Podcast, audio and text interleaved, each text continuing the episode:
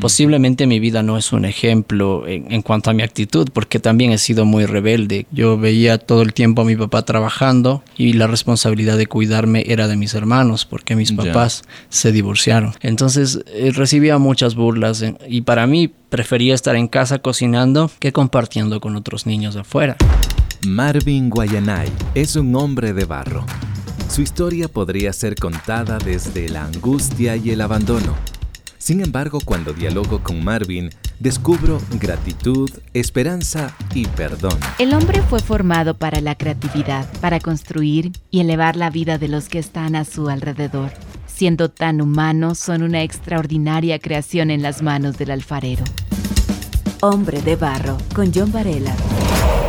Tengo el agrado de presentar el día de hoy a Marvin. Debo decir que este es el primer podcast del año 2022. Y claro, el podcast tiene una particularidad. Hay gente que a lo mejor lo va a escuchar en diciembre. Hay gente que lo va a escuchar en febrero, no lo sé, pero quiero decir esto, ponerlo en contexto y decir que es el primero de, del año 2022. Así que Marvin, qué gusto tenerte aquí. Bienvenido. Muchas gracias John, un gusto para mí estar aquí, gracias por la invitación. Tenemos algo en común, tú tuviste un accidente ah, sí, hace no sé cuántas semanas, yo también me fracturé el brazo y estamos, y, estamos recuperándonos, ¿no? En recuperación. ¿Dolió mucho? Doloroso, doloroso. ¿Todavía tienes algún parche en la nariz? ahora estoy recuperándome del parche en la nariz. Esta, esta rehabilitación durará un año más o menos, pero ya sin el parche esperamos en un par de semanas más. Increíble. He tenido golpes en la nariz, pero no al punto de que te operen. Solo sangre y... Menos mal, pero sí he tenido dos operaciones en brazo izquierdo y hace unas semanas atrás brazo derecho. Con clavos, entonces entiendo lo que significa un trauma. y, el tiempo también de recuperación, lo que implica estar sin poder moverte. Exactamente, esa es la parte eh, molestosa, difícil, pero necesaria. Pero no vamos a hablar de, ese tipo de traumas, más bien vamos a hablar, aunque tiene algo que ver, ¿no? El, el hecho de que en ocasiones hay situaciones que nos ocurren en el pasado que son inevitables y que provocan una fractura en el interior, en el alma. Pero antes de eso, eh, tú vienes eh, o naciste al sur de Ecuador.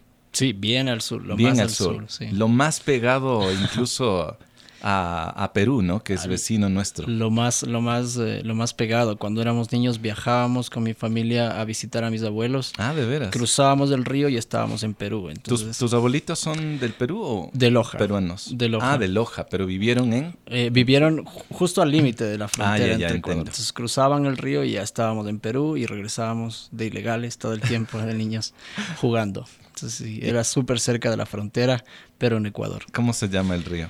Espíndola. Espíndola. Estaba mirando el significado de tu nombre y es amigo del mar. Sí. No estás cerca del mar, pero has, estado cerca, de un río. De, un río. y de hecho no me gusta mucho el mar.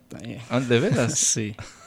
sí, no. Qué curioso, ¿no? Los nombres que los padres escogen y cuando uno va en profundidad a ver el significado, a veces uno dice, no tiene mucho que ver con, conmigo o de pronto sí. Es así. Sí, es, es así interesante ver todo lo que implica las decisiones de los padres también. Ya, Marvin, ¿qué me puedes contar de, de tu niñez? Ya me dijiste que te divertías cruzando el río, habrá sido muy divertido eso. No conozco ese río, no sé la profundidad ni la anchura, pero cuando uno es niño, pues simplemente lo pasa bien. Pero, ¿qué me cuentas tú de tu niñez? Eh, bueno, eh, para mí fue fue un poco, un poco diferente la niñez en, en, cuanto a vivir en el campo y luego trasladarnos a la ciudad, porque mis hermanos vivieron esa etapa de vivir en el campo. Yo soy el tercero de cuatro hermanos. Tengo dos hermanos mayores y uno menor. El, eh, el tema es que mi familia se mudó aquí cuando yo tenía un año. Mi mamá, mi papá y mis dos hermanos mayores. Yo era el último, no había nacido mi hermano menor. Yo tenía un año cuando llegamos aquí a Quito. Ah, ya. Y, y el tema es que yo nunca viví esa etapa del campo. Entonces yo ya cuando fui creciendo, yo lo único que veía es mi familia campesina intentando adaptarse a una ciudad eh, llegaron a la ciudad sin tener nada, sin tener una familia donde llegar, estaban experimentando, viendo Oh, dónde encontraban nuevas oportunidades que no encontraban allá en, en el campo. Entonces al venir aquí fue, fue para mí crecer, viendo a mi familia intentar adaptarse.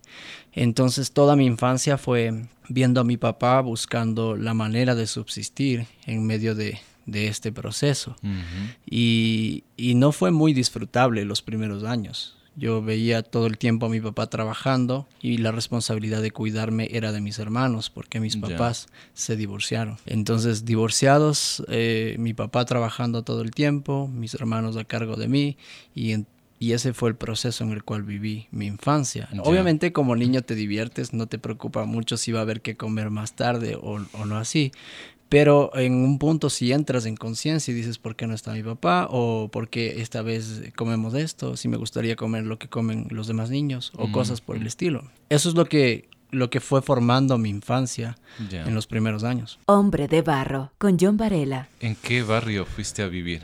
Nosotros vivimos en el comité del pueblo. Bueno, cuando llegamos en el sur, luego nos mudamos al comité del pueblo porque mis padres compraron un terreno ahí, gracias a Dios, que luego al separarse vendieron, pero llegamos por, ese, por esa razón a, a vivir al comité del pueblo, en un barrio que se llama Carmen Bajo. De hecho, la iglesia de la alianza a la que voy se llama así, Alianza Carmen Bajo. Y esto fue lo que, lo que hizo que, que creciéramos bien marginados, porque era un barrio de gente muy, muy pobre. Entonces ahí es donde, donde crecí, donde conocí a mis amigos y donde vi la realidad de otros niños ¿Qué? similar a la mía. Qué curioso. Ah, ah, tú hablas acerca también de, de este cambio que muchas veces eh, muchas familias han salido del campo a la ciudad para buscar Sí. oportunidades diferentes, nuevas. El hecho de tener hijos también uno se pone a pensar, bueno, deben estudiar, les me gustaría como papá, como mamá, darles algo diferente, pero la ciudad es muy distinto, una capital es diferente. Y sentar bases en un barrio que a veces es conflictivo no necesariamente ayuda. Ahora tu padre toma la decisión de salir de su entorno y buscar otras oportunidades, pero con hijos. Sí. Eh, ¿Tu padre toma la decisión de estar con los cuatro hijos ya luego de la, de- del divorcio o fue en ese proceso? Eh, bueno, mi papá siempre tuvo claro que él era papá. Entonces él sentía esa responsabilidad y ese amor que éramos todo para él. Y, y realmente es triste, pero fue mi mamá quien, quien cometió una infidelidad y quien tomó la decisión de irse de casa. Algunas veces mi papá estuvo a punto de irse de casa. Recuerdo entre sueños cuando tenía unos cinco años, ver a mi papá a punto de irse de casa ya con su, con su ropa en la puerta y mis hermanos lo detenían. Es decir, dejarles a los De- hijos. Dejar, dejar la casa. Ya, dejar ya. por los problemas que había con mi mamá. Ah, Pero él se quedaba por nosotros, Mm. aguantaba. Hasta que mi mamá no aguantó esa presión de estar Mm. con él y se separó. Y ella fue quien tomó la decisión de irse. Y por varios meses y años recuerdo que ella no se acercó a la casa, no, no regresó. Entonces fue mi papá quien, quien tomó esa responsabilidad de quedarse con los cuatro porque ya mi hermano menor había nacido.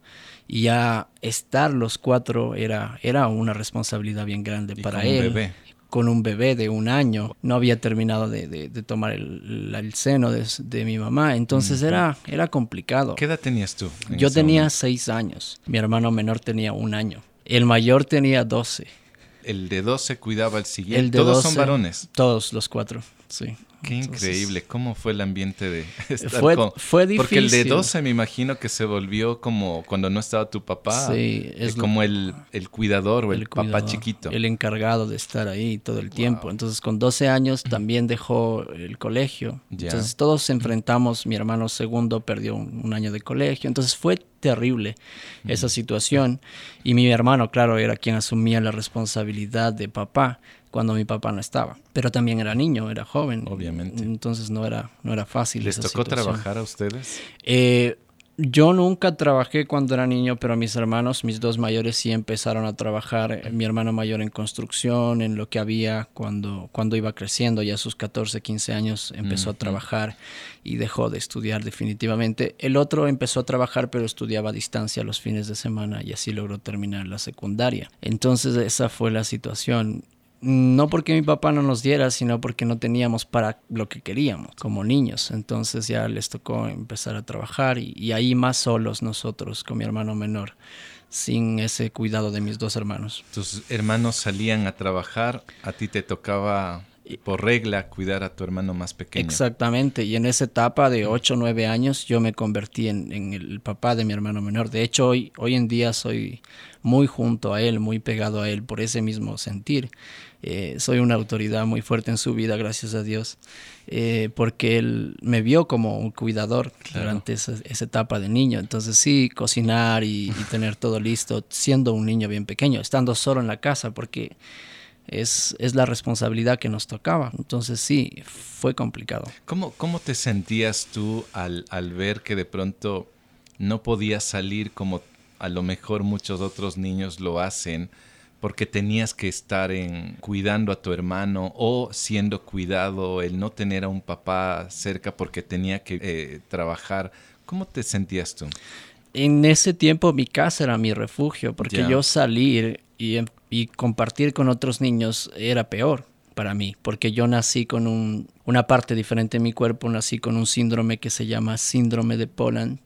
Y eso hizo que, que, una de mis extremidades, en mi caso la mano derecha, ah, naciera con una deformidad, se ve diferente, es más pequeña, los dedos nacieron pegados.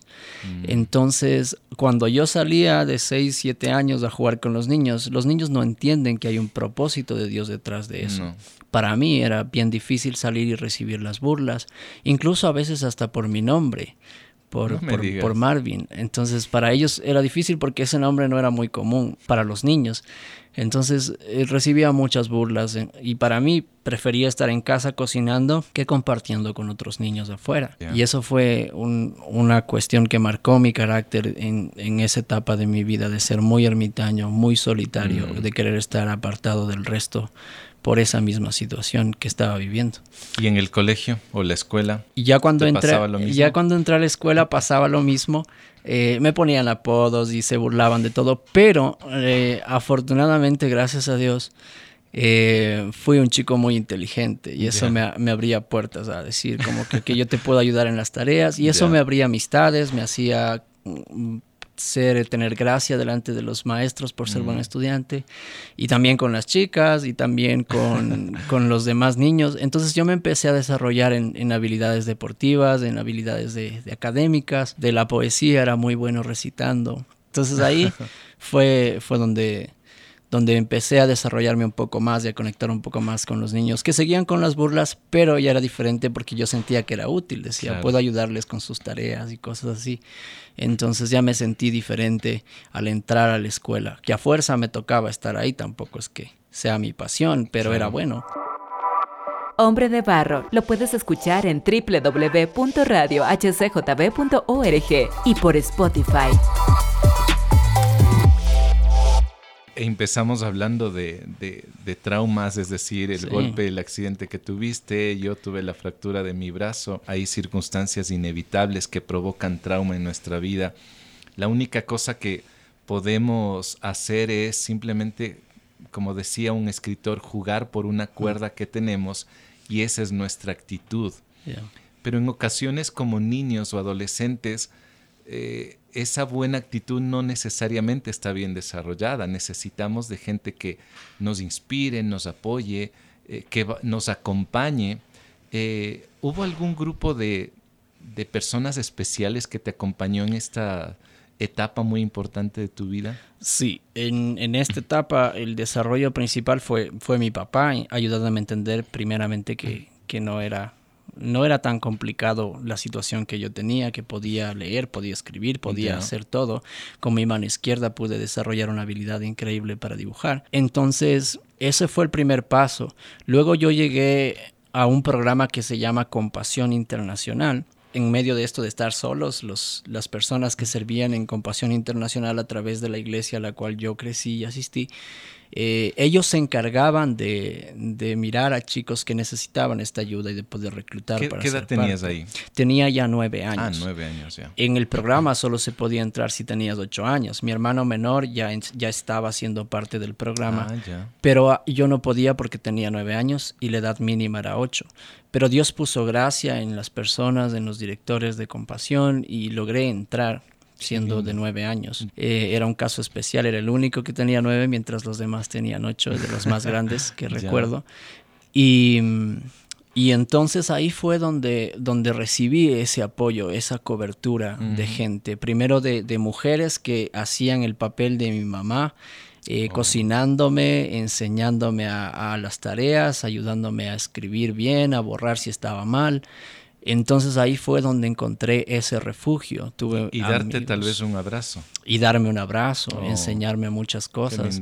Recuerdo que a veces mi letra era muy fea cuando estaba creciendo y, y eso me hacía frustrar y yo lloraba porque tenía la, y entonces ellas me abrazaban, me trataban oh. con amor y me decían, no pasa nada, eso se corrige, podemos seguir trabajando en eso, te voy a dictar. Y estaban mm. conmigo caminando en ese punto. Entonces es importantísimo, o fue para mí importantísimo en ese tiempo, tener ese respaldo, esa cobertura de gente que, que, se interesaba por mi vida y que me daba algo que yo nunca había sentido jamás, que era el apoyo de, de, una, de una mujer en mi vida. Oh. Entonces sí fue increíble. También mi papá es de un carácter fuerte, no es enojado, no, es, malo. Bueno, criar a cuatro hijos, es varones. llega cansado. No quiero decir que hay que ser demasiado bravucón para criar hijos, pero eh, yo tengo un varón eh, que no es difícil, pero su carácter es muy diferente al de mi hija.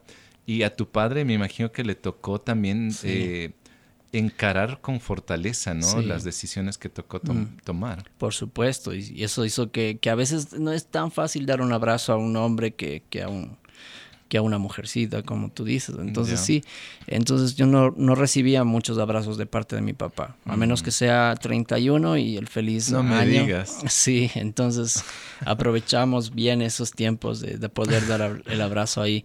Pero mi papá siempre estuvo en los programas y reuniones de mis poesías y ah, recuerdo que él se dedicaba mucho a mí a estar presente en esos momentos. Que a mí, aunque mi papá solo decía felicidades y no me abrazaba.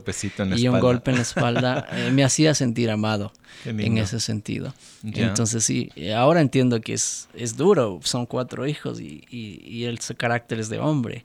Entonces, pero en ese entonces sí tenía esas carencias que encontraba a través de este programa de compasión con gente que me ayudaba. Marvin, tú estás hablando también de, de que ingresaste o, entiendo en, en, en, lo que tú conversas que fuiste parte de una comunidad cristiana, de una iglesia. ¿Esto fue inmediato o cómo se dio ese contacto? Sí, eh, bueno, fue, fue paulatino, poco a poco. Yo fui mm, desarrollando esta, esta, esta fe que, que tuve después cuando ya fui adolescente, poco a mm, poco con los años, con ir a comer, con tener más amigos. Y, son amigos que aunque no eran 100% cristianos, porque eran niños todavía, algunos no tenían el convencimiento o tenían una realidad similar a la mía, Em, ellos ya tenían un conocimiento de la fe, respetaban más, eh, me hacían parte del grupo, me enseñaban a jugar. No te hacían el típico bullying. Sí, ya, no burlaban porque las, las tutoras estaban ahí para decir, Ay, no, eso no eh, está bien. Y había quien nos encamine en, una cuestión correcta. Entonces, eh, eso fue lo que, lo que me hizo conocer un mundo diferente, que hay un mundo de respeto y, lo que está detrás de eso es el Espíritu Santo guiando a esta comunidad. Entonces ahí fui creciendo y me involucré con la iglesia en distintos programas, en el programa de adolescentes y mi pastor de jóvenes en ese entonces, él dijo como que hay un viaje misionero que vamos a hacer, queremos llevar a algunos jóvenes que nos apoyen, si quieres venir, yo no tenía el dinero obviamente, ¿de dónde voy a sacar dinero? Pero él me dijo, si quieres venir, trabaja aquí en la iglesia, carga arena, ah. sube esto. Y la mayoría de jóvenes hicieron eso porque nadie tenía el dinero. Eh, entonces trabajamos un verano entero para ir al final del verano a este viaje misionero y fue ahí donde conocí a Cristo en la selva del Ecuador y fue ahí donde ya me involucré y regresé con otra visión diferente de ¿Qué edad tenías ahí? Ya tenía 17 años. Ah, Entonces, a pesar de que iba con pasión, estaba muy, muy de lejos porque tenía mi realidad. Entonces, no quería involucrarme mucho con, con la iglesia y todo eso, decía. Pero a los 17 fue donde transformó mi vida el Señor y me hizo convencer de muchas cosas. Qué bonito. Mira, Eh, yo aproximadamente a tu edad, que a la que tú estás mencionando, 17, casi entrando a los 18, también tuve mm. este encuentro con Jesús. Y lo digo encuentro porque es literal, para mí fue así. Eh, mi vida cambió por completo, absolutamente. Y muchas cosas cambian, sin duda alguna. Hay problemas que se mantienen, pero hay algo diferente con lo cual tú te levantas, ya no con la sintiendo soledad, porque yo en mi eh, adolescencia me sentía bastante solo.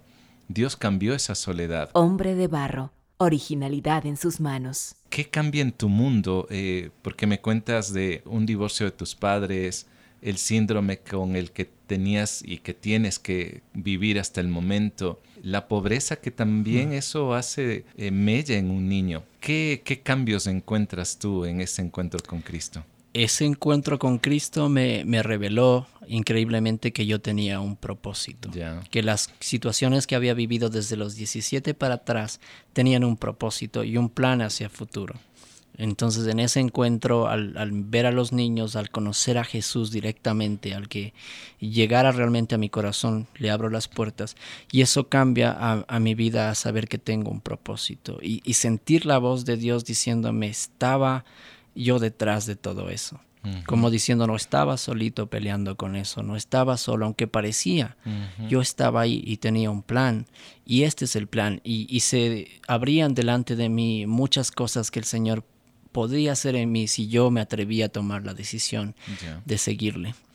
Eh, el encontrar mi propósito fue increíble, el saber que todo lo que había vivido tenía un plan y no era casualidad, mi vida no era una casualidad y estar ahí era una cita con Dios lejos de casa. Los golpes, las fracturas, los traumas del corazón, incluso del alma, Dios es muy capaz de, de solucionarlo y de transformarlo para bien. Algo ocurre también con, la relación tal vez con mamá, con papá? A, mi mamá no la había visto mucho hasta entonces y cuando yo cumplí 21 años ya estando en el camino del Señor, eh, aferrado con mi primer amor súper fuerte, entendí, entendí que mi mamá no tenía la culpa mm. de todas las cosas que yo había vivido, ella tomó una decisión también y no podía la responsable si sabía que el Señor tenía un plan bueno. En ese entonces, a los mis 21 años, mi mamá viene al conocimiento del Señor, no por mí. Dios obró, ah, habló a su vida a través de personas y ella se convirtió al Evangelio. Oh. Y ahí restauró muchísimas cosas que, que no habíamos podido vivir, hablamos y, lloramos y pedimos perdón y todo eso. Y, luego ella empezó a ser más parte de nuestra vida, venía para las cenas familiares, estábamos juntos y hasta hoy se mantiene eso, ella entra a la casa como normal y hay ese perdón con mi papá.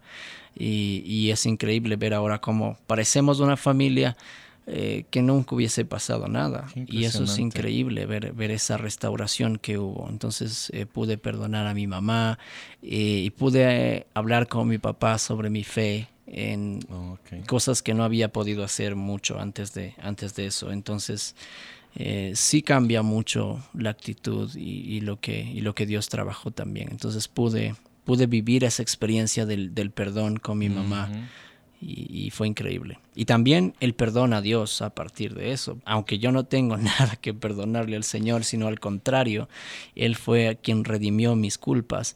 Eh, a pesar de eso yo sentía que el Señor me había fallado. Eh, en, mientras tenía 15, 16, iba creciendo. Eh, esa no era la, realidad que me predicaban, un Dios de amor que me había hecho nacer así y me había hecho vivir tantas cosas malas. ¿Cómo puede ser un Dios de amor eso? Entonces el mm. perdonar a Dios también fue una parte de la transformación que Él hizo, el decir, eh, Dios es tan grande, no necesito perdonar de nada, es Él quien me está dando la vida eterna y el mm. perdón. Y tú también hablaste del propósito de encontrar ese norte, ese propósito en la vida y, y Compassion como o Compasión Internacional, la organización que te, te acunó desde pequeño te permitió ayudar en los estudios eh, primaria, secundaria, pero también lo hizo con la universidad.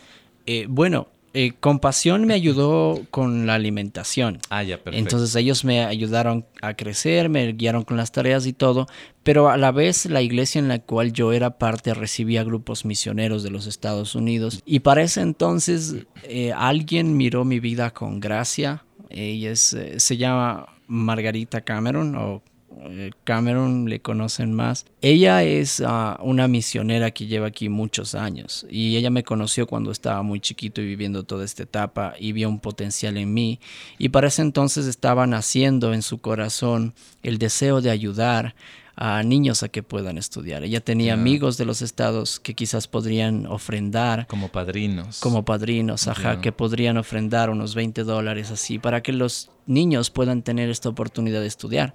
Entonces ella buscó entre sus amigos a alguien que pueda apoyarme a mí para cambiarme de escuela a una escuela privada o algo que me pueda ayudar mejor, una mejor educación. Y, ahí fue como nació un programa que actualmente se extiende a muchos países, que es Education Equals Hope, que mm. es el programa del cual yo fui parte y que me ayudó durante todos mis años de estudio. Yo porque a los 18 yo salí de compasión, ya no había ah, el chance de estar ahí después de mi mayoría de edad, eh, pero Education Equals Hope me acogió como un hijo. Entonces ellos ah, buscaron los recursos, se movieron y Dios movió el corazón de misioneros en los Estados Unidos para que me puedan ayudar. Y gracias a Dios pude, eh, pude continuar con mis estudios eh, a través de esta organización que, me bendijo durante Qué impresionante. Tú ya te graduaste. Sí, acabo, acabo de terminar la universidad eh, justamente el año pasado eh, como ingeniero acústico, ingeniero en sonido y acústica en, la, en la Universidad de las Américas y fue lo que siempre quise hacer y, fue lo que siempre le pedí al Señor que abra esa oportunidad y Dios la abrió. Y, y logré terminarlo. Marvin, estoy seguro que mientras diálogo contigo alguien puede sentirse muy identificado, tal vez un papá eh, o una mamá, o simplemente alguien que, se ve diferente mm. y que piensa que esa diferencia más bien le priva de algunas otras cosas, pero ¿qué le puedes tú decir en base a, esta vivencia tuya? wow, eh, es, es interesante pensar que gente me esté escuchando ahora mismo y, puede identificarse con, lo que Dios ha hecho que pueda experimentar. Em, no estoy seguro si tengo una, un consejo para darles, pero sí puedo testificar del amor de Dios en mi mm. vida y, puedo ser un reflejo de ese amor. Mm. Posiblemente mi vida no es un ejemplo en, cuanto a mi actitud, porque también he sido muy rebelde con mm. Dios y con mi papá, eh, pero sí el amor de Dios puede ser un ejemplo para, para, estas personas que se identifican conmigo, que quizás ahora mismo me escuchan. Estoy segurísimo de que pueden ver a través de mi vida que hay un Dios de amor detrás de todo eso. Y, quiero animarles a eso, que puedan buscar a este Dios eh, de oportunidades y de amor y que puedan tomar la decisión de seguirle. Porque en mi camino tenía amigos que tenían unas situaciones similares, vidas que se parecían mucho y ellos no tomaron una decisión correcta y hoy, hoy no viven una realidad buena. Mm. Entonces, cuando el Señor está ahí caminando con todos, siempre dándonos una oportunidad para escucharle y para seguir, creo que si ahora mismo están escuchando, estoy seguro que el Señor ha, tocado sus vidas en alguna ocasión, les ha llamado, les ha invitado a seguirle y este puede ser un, un buen momento para confiar, para buscar un propósito como, como en mi vida. Marvin, si alguien es un poco más atrevido y quiere decir, bueno, yo quiero conversar contigo, ¿cómo te puede localizar en redes? Sí, eh, bueno, pueden buscarme en, mi Facebook, estoy como Marvin Guayanay. Me gusta muchísimo poder compartir con, gente que, tal vez eh, vive una realidad similar y experimenta algo, algo parecido. Entonces pueden buscarme especialmente por Facebook como Marvin Guayanay y por Instagram también igual. Quiero decir que realmente he disfrutado conversar con Marvin. Me he maravillado también al ver que los traumas y también las cicatrices no son derrotas, son las mejores oportunidades para experimentar la sanidad verdadera de Dios. Si quieres que otra persona escuche el podcast Hombre de Barro, te invito a compartirlo. Además, me puedes seguir y contactar a través de Facebook e Instagram como John Varela. La próxima semana tendré a otro hombre de barro. Hasta pronto. Hombre de barro con John Varela. Hombre de barro es una producción de HCJB.